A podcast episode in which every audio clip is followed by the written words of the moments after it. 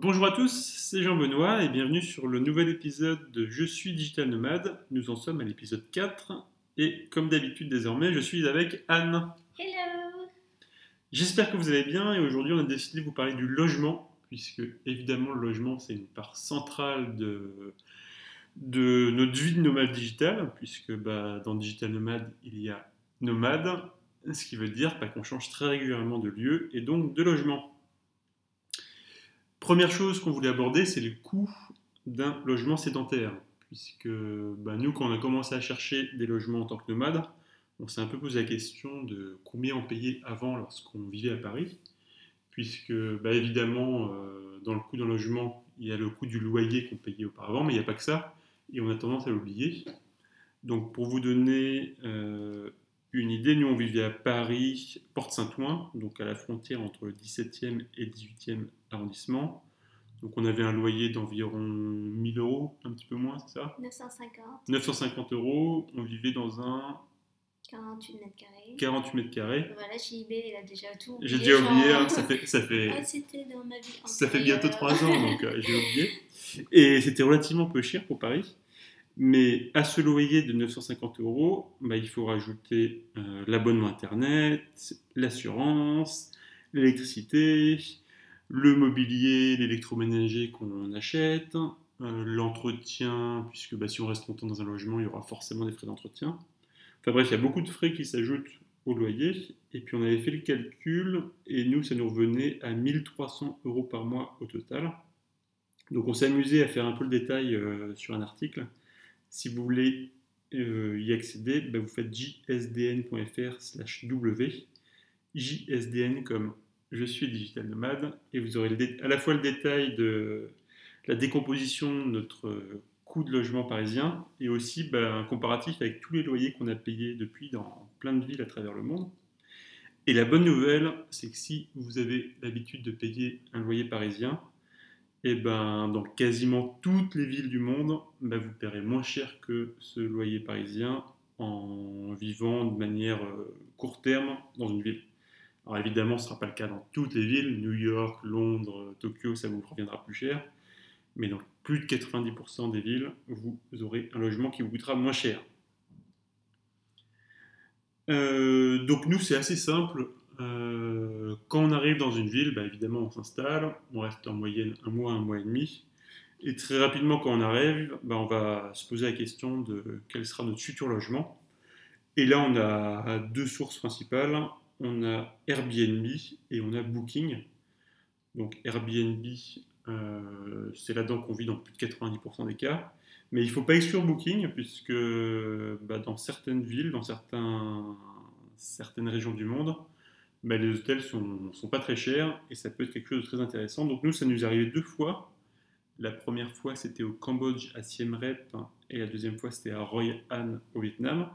Quand tu dis booking, c'est chercher les hôtels sur booking, c'est pas forcément. Ouais, on y reviendra. On y Donc ça reviendra. peut être booking, hotel.com, Agoda, voilà. Exactement. Par Si Booking, voulez dire euh, hôtel en fait. c'est un abus de Mm. langage, mais par Booking, je parle d'hôtel. Et donc dans ces deux villes, Roy An et Siem Reap, on a vécu un mois dans un, dans un hôtel euh, Trois 3 étoiles. étoiles, avec la piscine, le petit-déj, le, le, Le ménage. le ménage fait tous les jours. Enfin bref, grand luxe, grand luxe. Et on payait euh, entre 600 et 700 euros par mois. Donc c'est vraiment... enfin, c'était du bonheur, quoi. La vie de, la vie de Pacha qu'on a vécu là-bas. Euh, donc voilà, tout ça pour dire qu'il n'y a pas que Airbnb dans la vie. Il ne faut pas exclure les hôtels dans certaines régions du monde. Ça peut être très intéressant.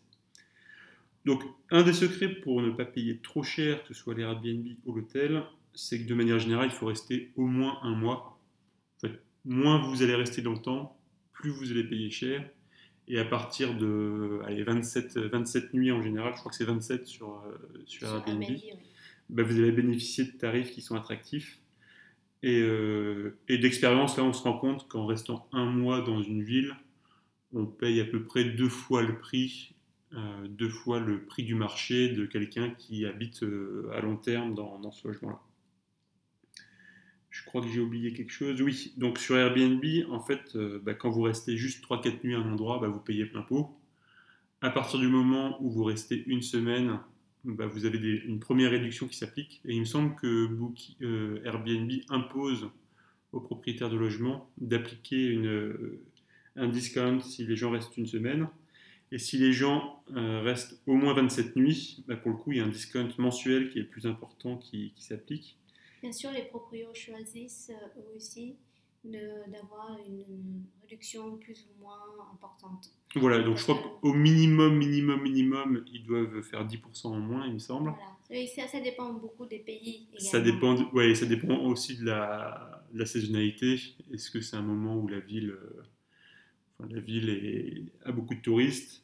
Et puis évidemment, dans des villes très touristiques comme Lisbonne, où on est actuellement, bah, c'est moins facile de- d'avoir des, des, grands discounts, des grands discounts parce qu'il y a tellement de gens qui viennent que. Mais au moins, il, y a une réduction euh, quasiment obligatoire et on voit ça sur tous les logements. Ouais, minimum, euh, quand on reste un mois, c'est c'est 10%. Et il y a des proprios qui sont pas très au courant de ça et qui euh, auraient aimé euh, mettre une réduction plus importante encore. Voilà, que, et donc voilà, on- ils n'ont pas pensé à configurer, c'est tout. On y reviendra, on y reviendra après, mais les tarifs sont souvent négociables. Quand bien même vous avez déjà un discount, il y a, il y a toujours matière à, à avoir un petit peu plus. On en reparlera tout à l'heure. Et euh, pour vous donner une idée des discounts qu'on peut avoir, la- le mois prochain, là, on retourne en France, on sera en Normandie. Et là, alors moi, j'avais jamais vu ça. C'est la première fois qu'on a un tel discount. En restant un mois, de manière automatique, sans discuter, sans rien demander, on a eu un discount de 60%.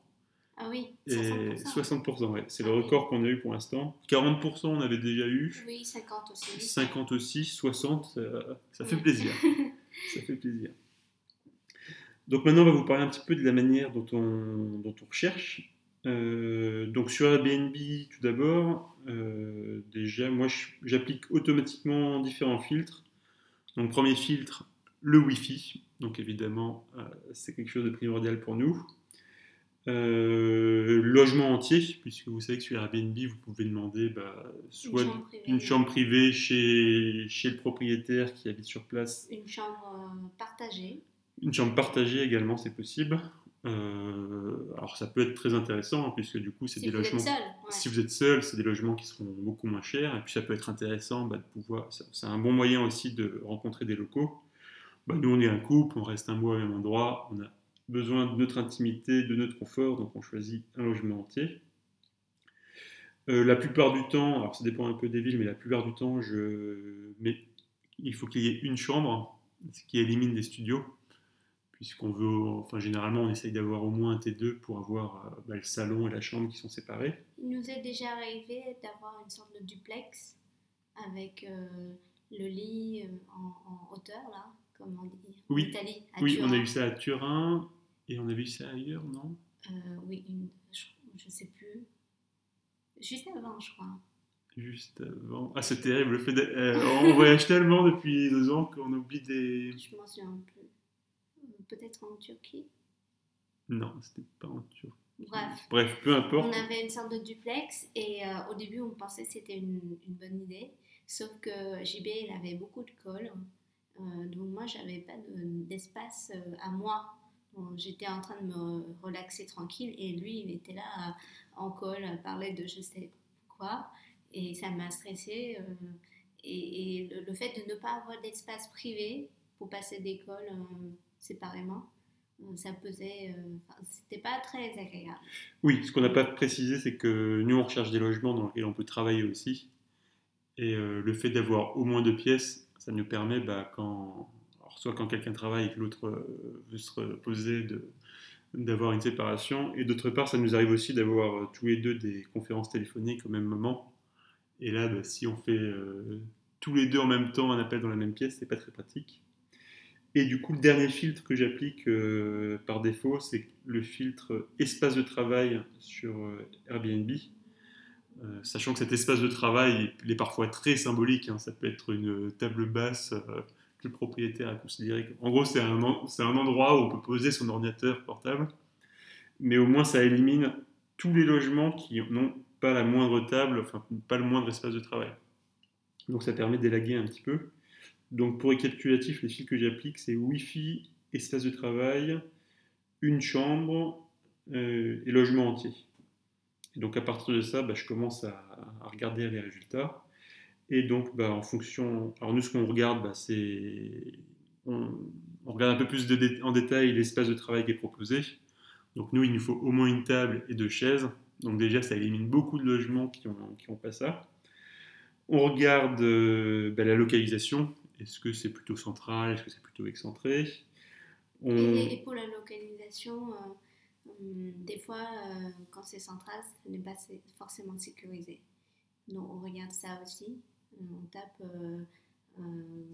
quel quartier habité à telle ou telle ville, en anglais ou en français, voilà, sur Google, pour avoir le plan de la ville et d'éviter des quartiers un peu sensibles. Ou alors des quartiers où il ne se passe rien. Par exemple, Paris 16e, c'est pas du tout le quartier qui donne trop envie d'habiter. quoi. Oui, donc ça, on fait déjà un premier filtre et on le refait un peu plus tard aussi. Ce, à quoi on fait attention aussi, c'est le, bah, mine de rien, c'est le design, la décoration de, du, logement. Nous, maintenant, on s'est habitué à avoir des. Bah, on, a, on a appliqué un mode de vie un petit peu minimaliste. Hein. Euh, on vit avec euh, une valise chacun et un sac à dos. Et ben, on a pris goût à ce mode de vie et euh, le fait d'avoir des appartements minimalistes, épurés, simples, c'est vraiment quelque chose qu'on apprécie désormais. Un petit peu comme les décorations qu'on peut avoir dans les hôtels haut de gamme. Et, c'est marrant parce que ça nous est arrivé deux. La plupart des logements dans lesquels on vit maintenant sont, sont comme ça. Et quand on est revenu en France l'été dernier, pour le coup, on avait un logement euh, qui, était, qui était très dense, avec beaucoup de décorations, les affaires de la propriétaire, les, les photos de. Il y avait même quelques photos personnelles de famille et tout. Ah et, euh, et, ben on se sentait moins bien, quoi. on se sentait un peu agressé, on, avait c'était plus difficile de se sentir comme chez nous, alors que maintenant, euh, dans la plupart des logements, on pose nos affaires et on se sent comme chez nous. Donc voilà, c'est, on est sensible aussi à, à l'aspect design du logement. De toute façon, la plupart des Airbnb qui sont disponibles pour un mois, ce sont des Airbnb qui ont été euh, créés pour, euh, pour euh, accueillir les touristes et, pas des Airbnb qui sont que, que, les gens où les gens vivent et ils, partent vivre quelque part pendant un mois par exemple. Un mois, oui, la, la, plupart des logements dans lesquels on, on vit, c'est vraiment des des investisseurs qui ont acheté cet appartement pour le louer sur, sur Airbnb. Et donc, bah, généralement, le, enfin, la façon dont c'est agencé, la décoration, euh, correspond au style minimaliste qu'on cherche. Puis on n'est bah, n'est pas les seuls à chercher. C'est des logements de ce type-là. Il faut faire juste un petit peu attention pour ceux qui cuisinent beaucoup.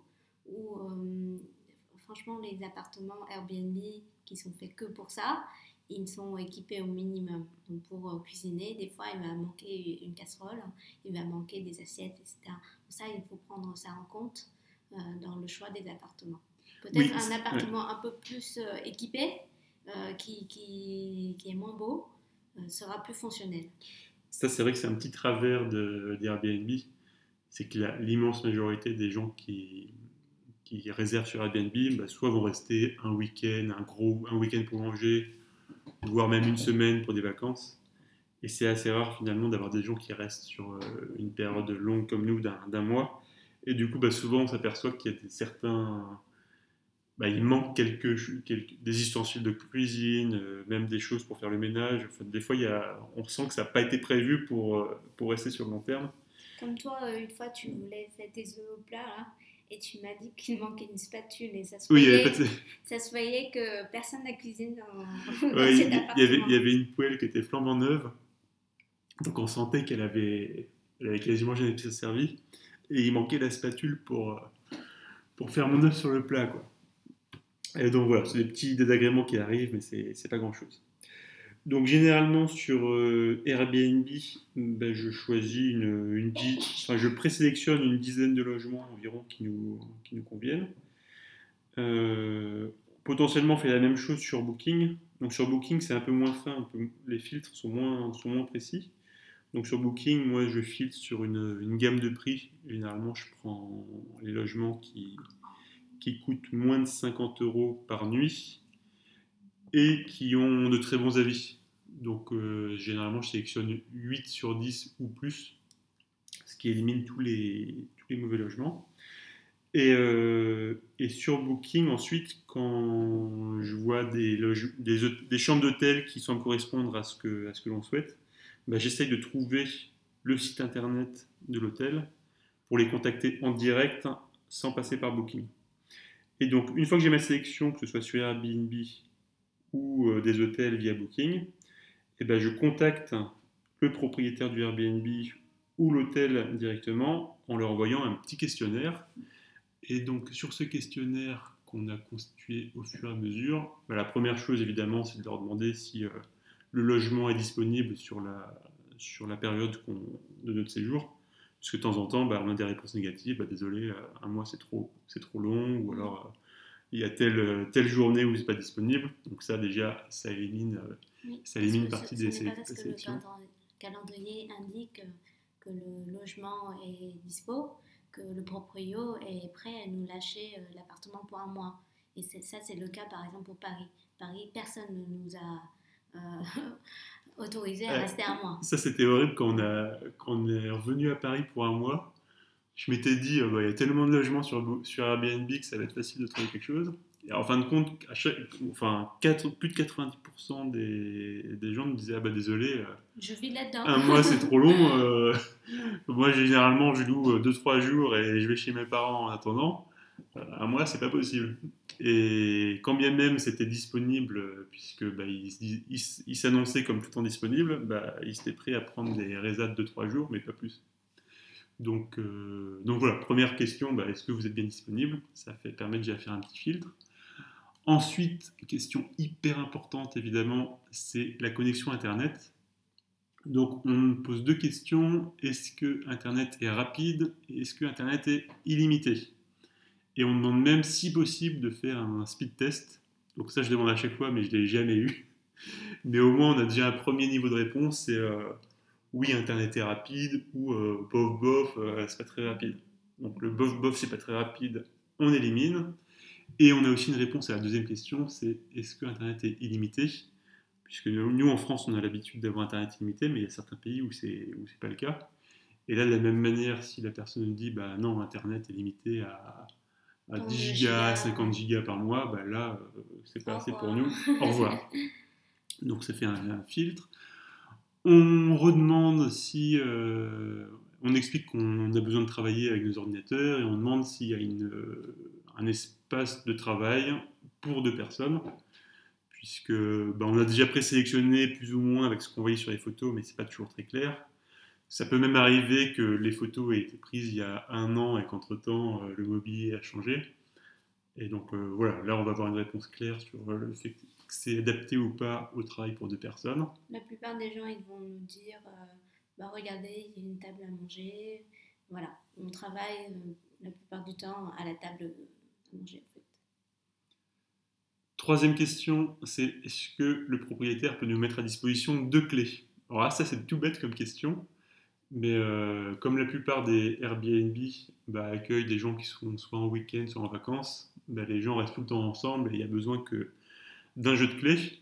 Bah, nous, comme on reste un mois sur place, on n'est pas, on passe beaucoup de temps ensemble, mais on n'est pas 100% du temps ensemble. Moi, je vais ça m'arrive d'aller faire un footing, euh, Anne elle va faire son shopping, euh, enfin bref, ça nous... oh, le, cliché, oh, le cliché, sexiste. Et, euh, et, du coup, bah, si on n'a qu'un seul jeu de clés, c'est pas très pratique.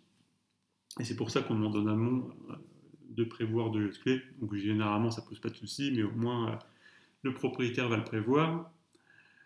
On demande ensuite si l'appartement est à l'étage, puisque ça, ça, nous est arrivé à, ça nous est arrivé à Séville, où euh, bah, c'était pas indiqué sur l'annonce, sur mais le logement était au rez-de-chaussée et donné sur rue. Donc le logement il, était, était, top, mais c'était le gros inconvénient de cet appartement. Absolument, absolument éviter le rez-de-chaussée. Puisque bah, rez-de-chaussée, bah, potentiellement, il y aura un peu, de passage, du bruit. Euh, on ne peut pas vraiment ouvrir les fenêtres, sinon euh, bah, les gens ils, Même s'ils donnent secours, hein, il faut absolument éviter parce que on a eu des, des cas où euh, on a eu des odeurs pas très agréables hein, qui remontent. Ouais, bref. Euh, depuis cette expérience à Séville, on pense à poser cette question et si l'appartement est au rez-de-chaussée, c'est éliminatoire. Euh, cinquième question qu'on essaye de poser, c'est est-ce qu'on est dans un coin calme? Et notamment est-ce qu'il y a des travaux publics à proximité? Puisque quand on était en, Europe centrale, je ne sais pas comment c'est débrouillé, mais à chaque fois, on avait des travaux à proximité avec des bruits de perceuses, de marteau-piqueurs et tout. Et comme nous, on travaille dans notre logement et qu'on est toute la journée euh, à l'intérieur, bah, s'il y a du bruit lié à des travaux publics, c'est pas très agréable. Donc c'est une question qu'on pose aussi. Sixième question qui est importante, c'est étant donné qu'on reste longtemps, est-ce que c'est possible de faire une réduction? Donc euh, sur, sur, Airbnb, c'est une demande où du coup on demande une réduction supplémentaire par rapport à ce qui est déjà apporté. Et ça, je pense que j'ai pas fait de statistiques avant le podcast, mais je pense qu'au moins une fois sur deux, on a obtenu un petit discount supplémentaire. C'est plus facile de l'avoir quand on est hors saison et qu'on n'est pas dans des villes trop touristiques que l'inverse, évidemment. Mais on a toujours un petit quelque chose. Et c'est surtout pour les hôtels que là, on, bah, sur Booking, euh, c'est le prix fort, hein, puisque qu'on reste une nuit ou 30 euh, nuits, bah, le prix reste le même, c'est une multiplication d'un tarif euh, à la nuit fois le nombre de jours. Et là, en demandant une offre spéciale liée au fait qu'on reste un mois, là, on a un gros, gros, gros discount par rapport au, par prix, au prix normal. Ce qu'il faut savoir, c'est que quand on demande une réduction sur Airbnb, le proprio peut nous envoyer une offre au sein de Airbnb pour avoir la réduction. Alors que sur Booking, quand on demande une réduction via Booking, ben, cette fonctionnalité n'a pas été prévue. C'est pour ça que pour les hôtels, nous sommes obligés de passer en direct avec les hôtels, alors qu'avec les proprios Airbnb, euh, on peut passer encore via Airbnb parce que c'est fait pour ça. Oui, la, la, négociation du prix sur euh, Airbnb a une fonctionnalité intégrée au site. C'est vraiment, c'est pas du, pas du sur mesure, c'est pas une. Et là, on n'est pas en train de passer via WhatsApp. C'est pas de la triche, c'est pas, c'est intégré au site. Euh, donc négociation du prix. Ensuite, on demande, alors ça c'est le cas des Airbnb, où quand on recherche un Airbnb, bah, Airbnb nous donne une zone géographique euh, assez large pour justement qu'on puisse pas contacter le propriétaire en direct. Mais du coup, c'est pas hyper précis pour euh, se projeter un peu dans, le logement. Donc on demande quelle est la station de transport la plus proche et le temps qu'il faut pour s'y rendre à pied. Et typiquement, bah, si on est à 15 minutes à pied de la station de métro ou de la station de bus la plus proche, c'est un peu éliminatoire parce que bah, on va galérer un peu pour les transports. Et puis il y a des villes où euh, euh, ça dépend de. Si tu as une zone beaucoup trop large, euh, tu n'arrives pas à te situer exactement oui, où ça. tu es. Donc par exemple à Istanbul, il y avait tellement de collines que il fallait savoir il fallait savoir si on est vraiment tout le temps dans la colline mais sans aucun bus et il faut qu'on marche à pied et tout. Ou alors on est en bas de la colline et du coup c'est à une ou deux rues près que euh, on sait si on est bien placé ou pas. Et puis ça nous donne une idée plus précise de l'endroit où est le logement pour voir s'il y a des restos à côté, s'il y a des activités à faire. Si c'est craignos ou pas. Si c'est craignos ou pas. Euh, donc ça c'est important. Et enfin dernière question, c'est on demande, alors ça dépend un peu des, lieux, mais on demande si l'électricité et le chauffage sont inclus dans le prix, puisque dans certains pays, et notamment les pays où on consomme beaucoup d'électricité parce qu'il y a de la climatisation et où l'électricité est chère, euh, bah, c'est pas forcément prévu. Donc potentiellement, c'est des, frais en plus qui vous sont facturés. Euh, on a vu ça au Portugal où apparemment l'électricité coûte très cher. Donc il y a certains propriétaires qui disent que l'électricité n'est pas inclus. Et en Asie, ça arrive aussi, parce que comme il fait très chaud et qu'on utilise beaucoup de clim, bah, potentiellement la facture d'électricité peut, vite grimper. Et donc les propriétaires la facture à côté. Donc voilà pour le questionnaire. Et euh, bah, du coup, que ce soit via Airbnb ou via les hôtels, on contacte une dizaine de, logements potentiels, on leur soumet ce questionnaire. Et puis bah, ensuite, bah, alors déjà, si les gens sont réactifs, c'est un vrai point par rapport à ceux qui est-ce qu'ils comprennent l'anglais? Est-ce que la réponse est précise? Est-ce qu'elle a été rapide? Euh, Et puis évidemment, on analyse la réponse aussi, le prix qui nous est proposé. Et en fonction de bah, tout ça, de tous ces critères-là, on, on fait un choix, et puis bah, on réserve instantanément. On récupère le numéro de téléphone du propriétaire qu'on met sur WhatsApp, et du coup c'est facile, on peut com- communiquer avec lui, c'est très pratique. Euh, au niveau Ah, du paiement, Oui, alors petit truc que j'ai oublié, c'est sur Airbnb, le- un choix qu'on a fait, c'est de ne pas prendre des logements qui n'ont pas d'avis. Donc ça c'est tout bête, mais euh, et ça, enfin on pourrait sûrement trouver des logements très bien et moins chers en acceptant les logements qui n'ont pas encore reçu de visiteurs et donc qui n'ont pas d'avis. Mais nous, comme on reste un mois dans un logement, on n'a pas trop envie de se planter. Et donc, bah, le fait d'avoir, euh, de voir qu'il y a 20 avis et qu'ils sont tous très positifs, bah, c'est quand même euh, rassurant et ça réduit le, risque de se tromper. il y en a qui choisissent exprès, justement, les logements qui n'ont pas d'avis pour, pour, pour, euh, payer encore moins cher et en promettant un avis très positif à la fin. Donc ça, ça c'est aussi une technique. Euh, si vous êtes courageux et vous n'avez pas. Voilà. Vous, vous, vous avez confiance euh, aux gens. Voilà, c'est nous on fait le choix de la sécurité qui coûte sûrement euh, un peu d'argent, mais il y a aussi cette possibilité pour payer un petit peu moins cher. Tu voulais parler du paiement? Oui. Euh, quand tu réserves sur Airbnb, quand est-ce que tu payes, euh, combien de fois, tout ça? Euh, Oui, alors euh, nous comme on réserve quand même souvent euh, plusieurs semaines à l'avance et, que c'est des montants qui sont quand même conséquents puisque bah, c'est pour un mois complet, Airbnb nous propose soit de payer l'intégralité tout de suite, soit de payer, alors, je, pour, le coup je me rappelle plus exactement, mais la moitié, la moitié maintenant et la moitié juste avant, voire même pendant le séjour. Donc si, sachant que c'est automatique puisque bah, vous avez mis votre numéro de carte bancaire et ils vont prélever tout de suite 50% et 50% restant plus tard. Donc voilà, c'est des montants conséquents et c'est des montants conséquents puisque c'est l'équivalent d'un mois de loyer généralement. Bah, c'est possible de différer un petit peu le moment du paiement. Et pourquoi tu passes pas en direct avec les propriétaires?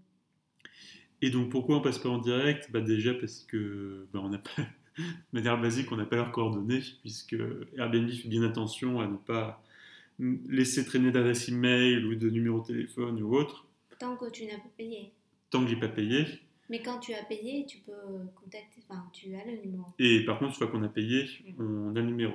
Donc d'ailleurs, ça c'est quelque chose que font certaines personnes, c'est de se dire, bah, je réserve Airbnb pendant 2-3 jours, je vais sur place, je vois si le logement me plaît, et euh, s'il me plaît, bah, je, je- j'essaie de négocier avec le propriétaire pour voir si je peux rester plus longtemps à un tarif plus intéressant. Bah, alors ça permet, ça permet de payer moins cher, ça c'est sûr, puisqu'on enlève au moins la commission eBay, la, commi- la commission, ou la, La commission Airbnb. qui, et qui est assez. euh, qui est quand même assez hein. conséquente. hein. On parle de 20-25%, c'est ça, l'ordre ouais. de grandeur. Euh, mais du coup, c'est joueur parce que potentiellement, bah, on arrive, le logement nous plaît, il est trop bien, mais il est plus disponible pour la suite. Donc, c'est un risque à prendre. Et donc, nous, on préfère pas prendre ce risque et réserver un mois, direct pour, être tranquille. Et en plus de ça, bah, en passant par Airbnb, mine de rien, on a une assurance euh, qui est incluse. Donc s'il y a le moindre souci avec le logement, alors s'il y a un gros souci type euh, incendie ou autre, bah, on est couvert. Et puis même s'il y a des soucis plus petits, genre euh, bah, le logement il est insalubre ou, euh, ou on n'a pas réussi à contacter le propriétaire qui a disparu ou autre, bah, Airbnb, alors ça nous est jamais arrivé, mais apparemment le, service d'Airbnb est, très bon et nous propose et nous trouve une solution très rapidement.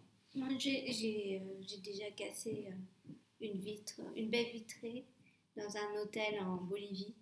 Oui. Et du coup, depuis, euh, je prends toutes les assurances possibles parce que euh, aller es- essayer de retirer de l'argent pour euh, pouvoir rembourser la baie vitrée, alors qu'on devait prendre l'avion quelques heures plus tard, bah, ça reste euh, une expérience traumatisante. Ouais, ça, ça- ça a traumatisé Donc, euh, Anne. Je me dis, voilà, si j'ai l'assurance qui coupe tout, euh, je prends tout. En fait, on a pété une baie vitrée dans la nuit de dimanche à lundi, un jour en Bolivie, sachant que bah, du coup, euh, notre assurance n'était pas joignable le dimanche, qu'on quittait le pays le lendemain matin, et sachant qu'en Amérique du Sud, c'est souvent un petit peu compliqué de retirer de l'argent. Donc on avait notre avion, je sais plus, à 10h le lendemain matin. Donc c'était un peu, euh, un peu stressant. Alors il n'y a rien de grave, mais Anne est restée traumatisée par ce douloureux événement. Euh, donc ça c'était pour la partie recherche et donc les il y a quelques alter- alternatives possibles. Donc là ce dont on parlait à l'instant c'est bah, justement réserver de nuit puis aller voir le Airbnb et négocier avec lui.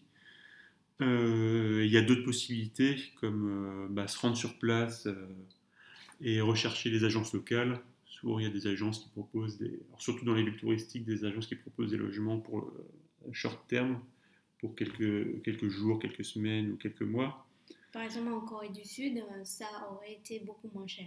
Oui, Ouais, on n'a pas trouvé d'informations en ligne, mais une fois sur place, on a vu des agences, euh, c'était marqué en anglais, euh, parce qu'il y a beaucoup d'étrangers qui viennent en Corée du Sud et qui galèrent également à trouver. Et Airbnb est tellement cher là-bas. Voilà, il y a des agences qui sont faites pour ça.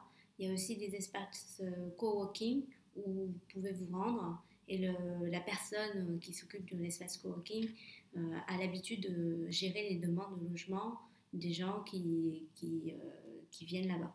Voilà. Il y a beaucoup d'alternatives, il y a aussi des forums, euh, des, francophones dans telle ou telle ville qui, euh, eux, ont acheté un appartement pour les touristes. Euh, sur Facebook, par exemple, euh, Facebook est, bien utilisé en Asie. Euh, au Vietnam, il y a un, un groupe euh, Facebook où euh, les étrangers viennent euh, demander à louer telle ou telle chambre euh, dans un appartement ou un, appartement, un logement entier. Voilà. Il y a beaucoup d'alternatives, hein, mais en général, il faut être sur place pour être au courant de ces bons plans-là. Ça vaut peut-être le coup, si vous restez plusieurs mois, de réserver une semaine quelque part et ensuite, euh, une fois sur place, euh, rechercher d'autres alternatives. et tu parlais de Facebook, il y a aussi les communautés de- d'expatriés français. Je crois qu'on avait fait une, une ou deux tentatives dans certaines villes. Mm.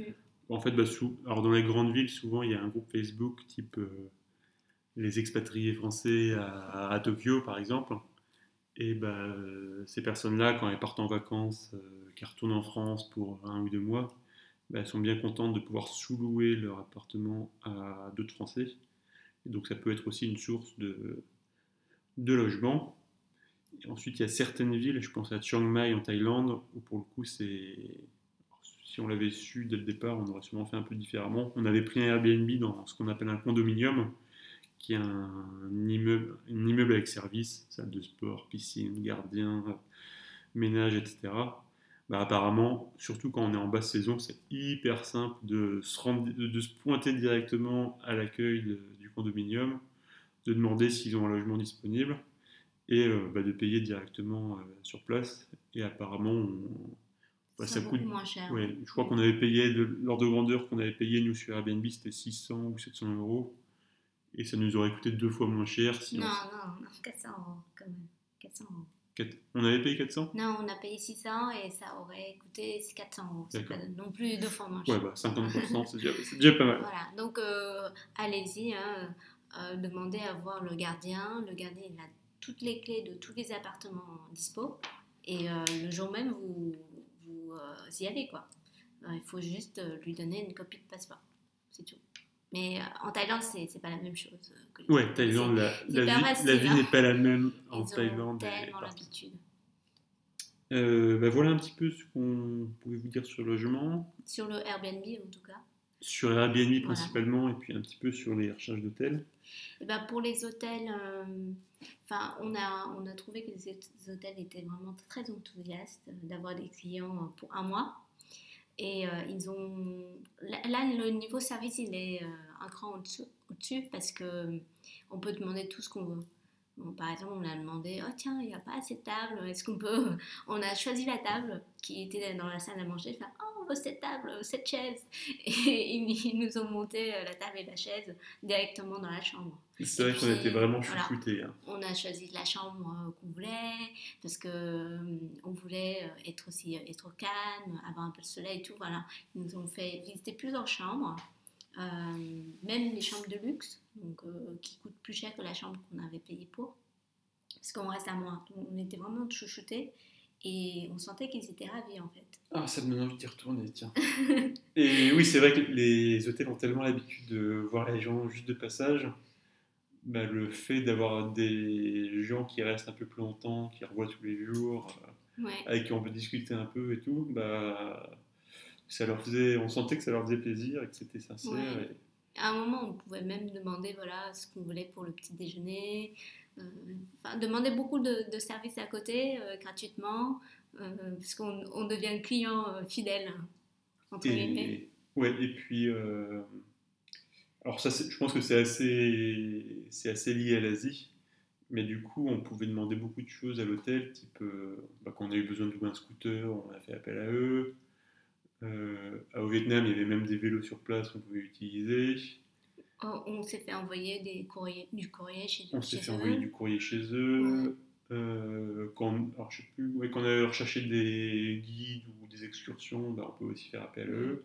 Ouais, ils étaient très gentils. Bref, c'est presque, c'est presque comme si on avait un concierge. Quoi. Ouais, une fois on est parti euh, deux jours quelque part, ils nous ont même pas compté euh, dans les tarifs. Ils ont dit oh vous n'avez pas été dans la chambre. Ah oui, c'est Dans ce vrai. cas-là, on, on va Ils vous rembourser, alors que nos valises étaient dans la chambre et, et on pouvait, ils ne pouvaient pas les rendre à quelqu'un d'autre. Ah, Et du, et, coup, le prix qu'ils nous remboursaient, on l'a donné en pourboire et ils étaient Ah, ravis. ils étaient ravis. Ils étaient. Ils là, oui, on a déjà partagé le pourboire et tout. Ouais, c'est marrant. Ouais. Bah, du, du coup, euh, pour les hôtels en tout cas, euh, le ménage, euh, bah, c'est quasiment tous les jours. Enfin, on peut leur dire de passer tous les deux jours ou le- tous les jours. Par contre, pour Airbnb, c'est un peu plus compliqué. Euh, ils ne passent pas très souvent. Donc, les Airbnb, ils ont souvent une femme de ménage qui travaille avec eux. Donc, on peut demander les coordonnées de cette femme de ménage qui, en général, ne parle pas anglais. Donc, c'est au proprio de prendre rendez-vous avec la femme de ménage et de nous dire voilà, à telle heure elle va passer. Comme c'est une personne qu'on ne connaît pas du tout, il ne faut pas laisser la femme ménage euh, toute seule dans l'appartement. Il faut rester là. C'est un peu euh, gênant de voir quelqu'un euh, faire le ménage devant nos yeux, mais voilà, on ne peut pas laisser l'appartement tel quel. On ne connaît pas cette personne. Et donc, soit vous faites le ménage vous-même, soit vous demandez les coordonnées de cette femme ménage et vous payez euh, euh, directement la femme ménage. Mais la plupart des proprios, ils nous, donnent, nous faire venir la femme ménage euh, gratuitement en fait. Euh, parce que de toute façon, euh, elle aurait été euh, obligée de, de passer s'il y avait des clients euh, qui passaient deux ou trois jours. Et pour, euh, pour le linge de maison, euh, finalement, on s'en occupe nous-mêmes aussi. Oui, c'est vrai que ça, on l'a pas précisé, mais là, on parlait des hôtels qui étaient trop contents de nous voir pendant, pendant un mois. Mais les Airbnb sont aussi ravis, parce que même s'ils nous accordent un, un discount euh, qui peut atteindre 50%, bah, c'est la garantie pour eux que le logement va être euh, loué pendant, pendant une longue période. Donc, ils vont pas avoir besoin de gérer des... Enfin, déjà, ils sont sûrs qu'il y a du monde, alors que généralement, bah, c'est dur d'avoir un taux d'occupation élevé de son Airbnb. Ils n'ont pas à multiplier des contacts pour trouver des nouveaux locataires, de prendre rendez-vous et tout. Donc pour eux, euh, même Ouais. si le, le prix à la nuit est réduit par rapport à quelqu'un qui vient 2-3 jours, c'est quand même bien plus confortable pour eux. Et la plupart euh, enfin, en profitent pour partir en vacances. Le nombre de proprios qui sont en vacances quand on est là, c'est c'est incroyable. Mais il y a toujours un backup, hein, bien sûr. Euh, ils vont toujours laisser, voilà, il y a une, une, euh, voisine qui est pas très loin, qui a la clé, voilà. Il faut toujours demander, si jamais on claque la porte, à qui on peut demander euh, la clé. C'est important. Oui, ça c'est vrai. Ça, ça nous est jamais arrivé, mais on sait jamais. Euh, je pense qu'on a fait un petit peu le tour. Vraiment, je pense que s'il y a deux messages à, à retenir, c'est que, un, avec Airbnb, Booking et toutes les solutions en ligne qui existent maintenant, bah, c'est très facile de trouver des logements euh, où que ce soit dans le monde. Alors ensuite, en fonction des prix qu'on est prêt à payer ou autre, bah, c'est plus ou moins difficile à trouver, mais enfin, techniquement, il n'y a vraiment aucune difficulté. Et le deuxième message, c'est que si vous êtes français et qu'a fortiori vous vivez à Paris, et ben dans l'immense majorité des cas, ça vous paiera beaucoup moins cher, ça vous coûtera beaucoup moins cher d'être digital nomade. Enfin, le logement en tant que digital nomade vous coûtera beaucoup moins cher qu'en étant sédentaire et en restant à Paris.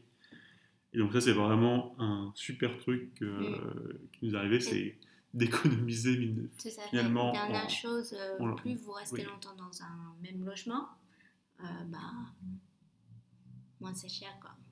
Oui, et on n'a pas parlé de ce petit exemple, mais euh, quand on est allé à Essaouira au Maroc, pour le coup, on avait réservé pour un mois via Airbnb. Et puis là, bah, on était tellement contents euh, de cette ville, du logement et tout, bah, qu'on avait décidé de rester un mois supplémentaire.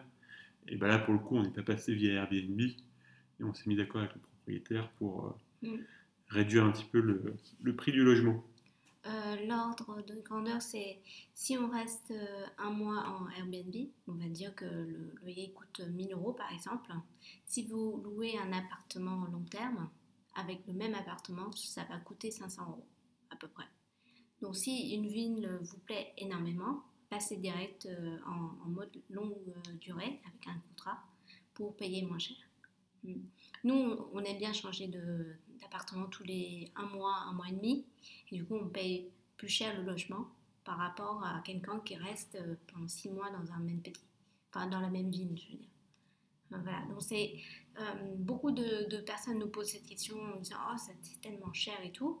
C'est cher parce que eux ils restent euh, deux semaines dans la même ville, mais si ils avaient décidé de rester ne serait qu'un mois, eh ben, ça sera beaucoup moins cher déjà.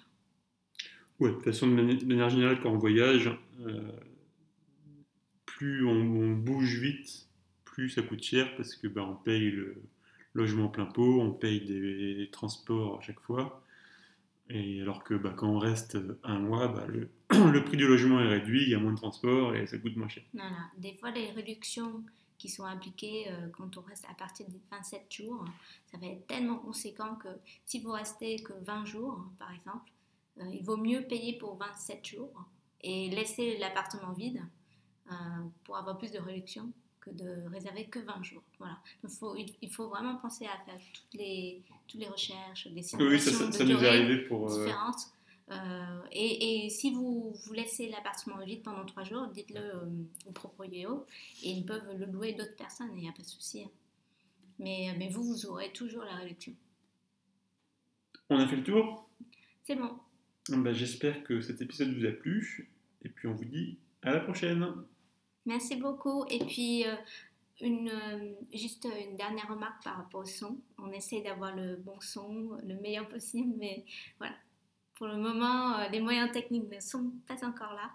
Donc, soyez indulgents. Merci.